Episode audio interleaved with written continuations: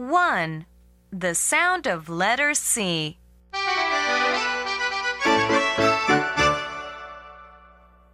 Look at letter C. Say k, k, k.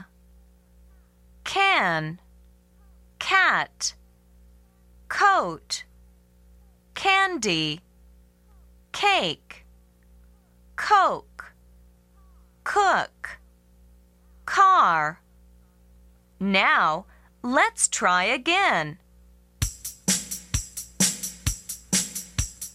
K k can, k k cat, k k coat, k k candy, k k cake, k k coke, k k cook, k k car.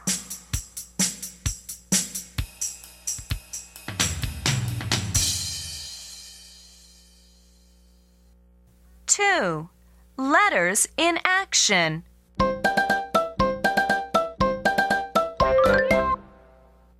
Point to the numbers and repeat with me. Number one, K. Number two, K. Number three, A, B, ab.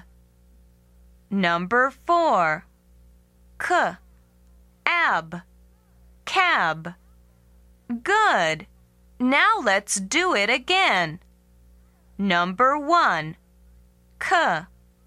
Number two, K. Number three, A, B, ab. Number four, K, ab, cab. Fun time. Point to the letters and repeat with me. K, B, K, B, K, B, B. K, K, B, B, K, B, B. Great! Can you say it faster? Now try again. K, B, K, B, K, B, B. K, K, B, B, K, B, B.